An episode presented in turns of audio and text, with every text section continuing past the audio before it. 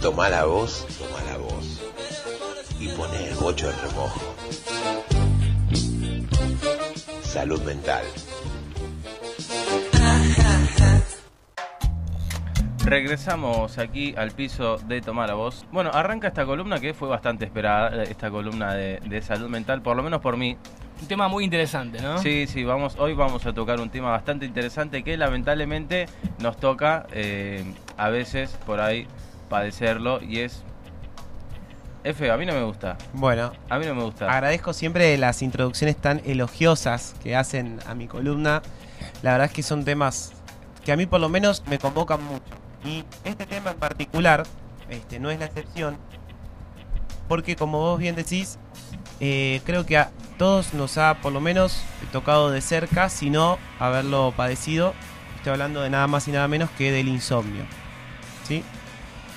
Me parece importante empezar a distinguir algunas cuestiones de clasificación, pero digamos que este, así de, de forma intuitiva el insomnio es no poder dormir en un momento que uno se dispone para ello y no consigue conciliar el sueño, mantenerlo. Este, a mí puntualmente lo que me hizo empezar a investigar y traer esta columna fue un episodio reciente en donde este, realmente me costó muchísimo dormir y en ese est- estado de semi-vigilia, Sí. intentando conciliar el sueño, empecé a pensar y dije, bueno, ¿por qué no hablo de este tema también en la radio? Este, lo traigo porque eh, así como me pasa a mí, me pueden pasar a otros y este, tal vez investigarlo un poco sirve para saber de qué se trata y qué se fue, por lo menos, qué se viene investigando hasta el momento.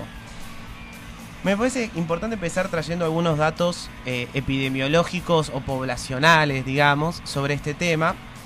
Y según fuentes que estuve investigando, la población mundial que sufre o que ha sufrido alguna vez insomnio es el 34%. Población mundial, estamos hablando de muchísimas personas.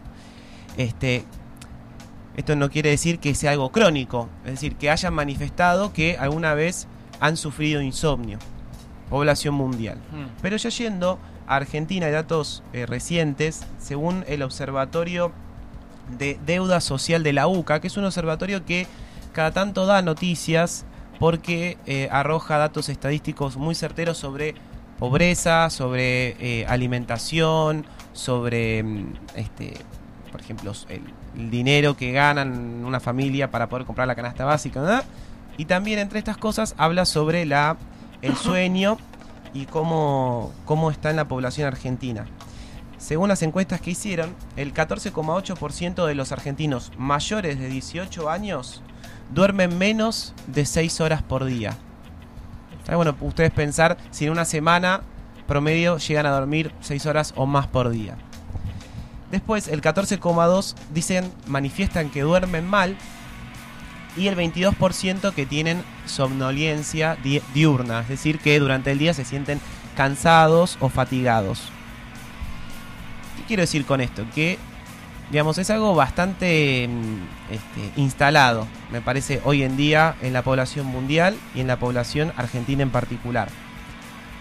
Este, me parece que algo importante también para ir viendo son cuáles pueden ser las causas, así en general. Después cada uno las puede pensar en, su cotidianidad, pero en generalmente las causas del insomnio pueden ser. Hay como dos grandes grupos. La primera tiene que ver con eh, situaciones que uno podría decir transitorias. Por ejemplo, condiciones ambientales. Si uno duerme en un ambiente muy iluminado o con mucho ruido o de manera incómoda, este, o en temperaturas muy extremas o mucho frío, mucho calor, eso puede generar, ayudar a generar el insomnio. Otro puede ser este, el abuso de sustancias. Es decir, hay ciertas sustancias químicas que, eh, estando presentes en el organismo, generan una actividad psíquica y fisiológica que no permite que uno pueda dormir este, por mucho tiempo o siquiera conciliar el sueño. Y también, y esto me parece que escuchándolos ustedes es el más eh, extendido, situaciones de estrés. Esto ustedes decían, ¿no? Eh, el bocho, pensando mucho, carburando, qué sé yo. Bueno, efectivamente, situaciones de estrés que uno tiene este, le genera una preocupación que no le permite soltar eso que tiene que soltar para poder dormir. Eso se- me parece que son las condiciones más comunes que uno puede encontrar. Pero también hay otras causas que son más eh, psicofisiológicas, podríamos decir, que son, estos que generalmente sean personas muy obesas, tienen apnea. ¿Qué Es apnea? personas, como, como estaba diciendo, con un exceso de peso, en algún momento la respiración se corta y eso hace que genere un movimiento, un espasmo, que si estás durmiendo te despertás. Si estás de Ah. día, bueno, no. Pero eh, te, te- te hace levantar porque literalmente te estás ahogando Claro. por el propio peso de tu cuerpo. Intenso. Literal, sí. Se da en casos de una obesidad muy significativa, digamos. Después otras pueden ser este, mm, alteraciones en el ritmo cardíaco, trastornos mentales. Efectivamente, personas que padecen trastornos mentales serios tienen muchos problemas para dormir también. Y un síndrome que es muy curioso, yo esto lo viví muy de cerca, no porque me haya tocado a mí, se llama el síndrome de las piernas inquietas. Así de, así de nombre de pavo parece, pero es muy, es una tortura porque en el momento que vos estás por dormir, tus piernas dan como un sacudón eléctrico parecería que te hacen despertar. O te hacen por lo menos cortar esa, e- ese casi conciliación de sueño que tenías. ¿Cómo se llama eso? Síndrome de las piernas inquietas. Pero no es esto que cuando uno, viste, está medio dormido, siente que se cae y se despierta. No es eso. Sí, es como un- una, una pulsión eléctrica. A mí me pasa eso. Ah, sí. A mi, a mi Sí. mamá Ah. le Pero no está asociado a un sueño que estás teniendo en ese momento. No, no, no es como No, no. Una, una reacción. Sí, Bueno. es como una reacción que no sabes de dónde sale ni por qué, porque justamente no es esa sensación de me estoy cayendo y pego el saltito. Es diferente. Sí, no está asociada a una imagen onírica. Claro, capaz estás eh, en un estado que buscas la calma. Yo a veces es como que me concentro demasiado, digo, bueno, tengo que empezar a respirar bien, tengo que estar tranquilo, porque ahora en este momento voy a dormir. Es como que me tengo que mentalizar un poquito. Y esa mentalización generalmente eh, eh, no colabora porque No, no. estás más preocupado porque A mí me, me- todavía me, me sigue, me parece muy mágico ese momento en donde efectivamente te dormís, ¿no? Porque es, es, es un, hay un momento que te dormís, o sea, ¿cómo, cómo lo podemos describir, no? Uno está despierto, en el momento estás dormido. Y en ese tránsito hay como un estado mental en, en donde... ¿Cuándo es que te dormís? ¿Cuándo realmente lo largaste a, a- a ese control mental? ¿no? Porque Sí. en definitiva es una situación mental, una de, de- de psi- psicológica, ¿no? Totalmente. ¿Cuándo pudiste dejar de pensar o de tener un control sobre ese pensamiento? Porque a veces es como que te metes en un pensamiento y ese mismo pensamiento te va llevando a, a dormirte. Sí. Como que en un momento te dormís. Y a veces también es este cuando vos querés justamente generar eso, o sea, la voluntad de querer dormirte te impide porque estás justamente en un, acto en un acto voluntario. Entonces eso Estás como observándote a ver cuándo eso pasa. Yo creo que no hay registro consciente del momento en que uno se queda dormido. Justamente por algo uno se queda dormido. Claro. Nadie puede decir, ah, en tal momento me quedé dormido. Claro. Es imposible porque no Porque tenés- hay como una amnesia que eh, hay una circunferencia, digamos, de amnesia alrededor de ese momento en que uno no puede decir el momento exacto. Este, esto lo veníamos hablando por las causas. Pero ahora, eh, no todos los insomnios son iguales. Esto es muy interesante porque uno, por supuesto el insomnio tiene que ver con una dificultad para dormir, pero no son todas las dificultades iguales. Por ejemplo, tenemos eh, insomnios que están clasificados según su duración. Los crónicos, insomnio crónico, es más de tres meses seguidos. Estamos hablando de una situación realmente tortuosa. Ujú. Los insomnios de corto plazo son entre 4 semanas y 3 meses. Y los insomnios transitorios son menos de 4 semanas.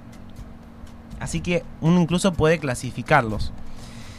Y este me parece que este, otra clasificación posible es la intensidad. Hay insomnios leves, insomnios este, moderados e insomnios graves. ¿Cómo se clasifica esto? Bueno, ¿qué lo hace leve? ¿Qué lo hace moderado? ¿Qué lo hace grave?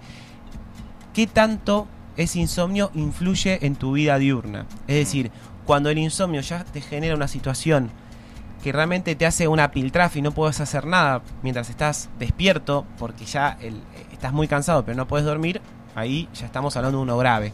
A veces le puede pasar a alguno que tuvo una semana mala porque una situación familiar muy difícil y esa semana durmió mal, pero no es que no puede ir a trabajar, no es que no puede estudiar, no es que... se- Bueno, ahí estamos hablando de uno leve. ¿Sí? Bueno, y esta es la clasificación más importante que me parece que es según su presentación. El insomnio de conciliación es el insomnio que se presenta cuando uno no puede dormir. Efectivamente no puede conciliar el sueño y como dice Pocho, uno se queda dando vueltas en la cama, vueltas en la cama, ve, se acuesta a las 12, ve, son la 1, no me dormí, son las 2, no me dormí, son las 3, no me dormí. Ese es el insomnio capaz más clásico, pero después hay dos más que también son insomnios, que por ejemplo está el insomnio de mantenimiento, que es ese insomnio que uno se va despertando durante la noche en pequeñas células de tiempo. Y eso genera justamente que no, se genera un sueño parejo. Capaz me duermo de toque, pero a media hora me levanto, me levanto a las dos horas, me levanto a las, a las 4 y genera como esos como episodios que hacen que uno, como digo, no sea un sueño parejo. Y el último es el insomnio precoz. Que, ah, viene ahí el sonido. El audio de alguien El- bien durmiendo. ahí. El que logró dormirse. Eh, el insomnio precoz, que es el que, y esto seguramente les ha- les ha pasado, el que uno se despierta antes que suene el despertador. A veces me pasa a mí. Sí, Es hoy- decir, Che, me pasa. Pero Hoy me exactamente un minuto. Hoy me pasa. Cinco minutos. Bueno, capaz cinco minutos no, pero digo, hora. cuando uno tal vez una preocupación lo tiene tan, tan atrapado que capaz se despierta a las 4 de la mañana y no se puede volver a dormir. Y Ah, durmió. Capaz llega a dormir 4 horas, pero le quedan 4 horas más y el despertador es a las 8. Pero Eso- no puedes volver a dormir. Bueno, Eso me fíjense, pasó- tengan, me parece esto importante, tener en cuenta ¿Qué estos tipo? tres tipos de insomnio que existen. Ya vimos la prevalencia en la población, ya vimos la clasificación y ahora veamos un poco los tratamientos porque es un poco la buena noticia, digamos. Ay, ¿se puede hacer algo con esto? Puede hacer algo, sí. Los tratamientos, como siempre, medio en la salud mental, se dividen en dos: los no farmacológicos y los farmacológicos. Mm. Los no farmacológicos tienen que ver siempre, y el primero es la higiene del sueño. Bueno, hay una serie de pautas que hay que seguir que tienen que ver mucho con esto, eh, con el uso del celular y demás, para generar al cuerpo la situación ideal para dormir. Entonces, antes de tomar nada, fíjate, ¿estás durmiendo en un buen lugar? ¿Estás durmiendo dentro de las horas nocturnas? ¿Qué tomas antes de dormir? Si tomás Coca-Cola, tomás café, tomás mate, tomás té, suspender todo eso. Este, a fijarse que la temperatura ambiente en la que uno va a dormir sea la ideal, 20 que son más o menos 20 grados. Tener una rutina, es decir, acostarse siempre a la misma hora. Y algo que había leído y en función de lo que vos decías, Pocho, está bueno, que es, si uno no se puede dormir en, en ese momento, no, no quedarse dando vueltas en la cama, levantarse a otra cosa y volver a intentar dormir eh, al ratito. Y también evitar hacer cosas en la cama que no tienen que ver con dormir. Por ejemplo, comer, mirar televisión, jugar a la play y demás. Tratar de evitarlo. Obviamente el consumo de drogas, lo mismo. Después, otra técnica o otras herramientas eh, no farmacológicas son la terapia. Es decir, diferentes tratamientos que apuntan a eso que no son. eh, no, no tienen una medicación de por medio. Y sí, ahora sí nos metemos en lo farmacológico. Las eh, drogas más conocidas para este tipo de problemas son las benzodiazepinas. Este, clonazepam, por ejemplo, que creo que es algo que conocemos todos, que son drogas que generan sueño, pero hay que usarlas con mucho cuidado, porque si bien es verdad que son muy efectivas, porque generan enseguida una sensación de somnolencia, también tienen, por supuesto, Efectos sus efectos secundarios. Por ejemplo, una mala administración de estas drogas puede generar somnolencia durante todo el día, es decir, pudiste dormir pero estás todo el día eh, con sueño. Genera tolerancia, quiere decir que necesitas más droga para conseguir el mismo efecto. Genera también dependencia, ya no podés volver a dormir sin, esa, sin, sin consumir esa sustancia. Y también insomnio de rebote, es decir, que una vez que vos eh, superaste esa etapa y dejás esa, esa sustancia, esa benzodiazepina para dormir, genera un insomnio muchísimo más fuerte que el que tenías al principio por el cual empezaste a tomar. Este, pero me parece interesante cerrar con esto, que generalmente uno cuando tiene un, un síntoma así intenta eh, atacar el síntoma, borrarlo. Es decir, tengo insomnio, quiero dejar de tener insomnio para poder dormir.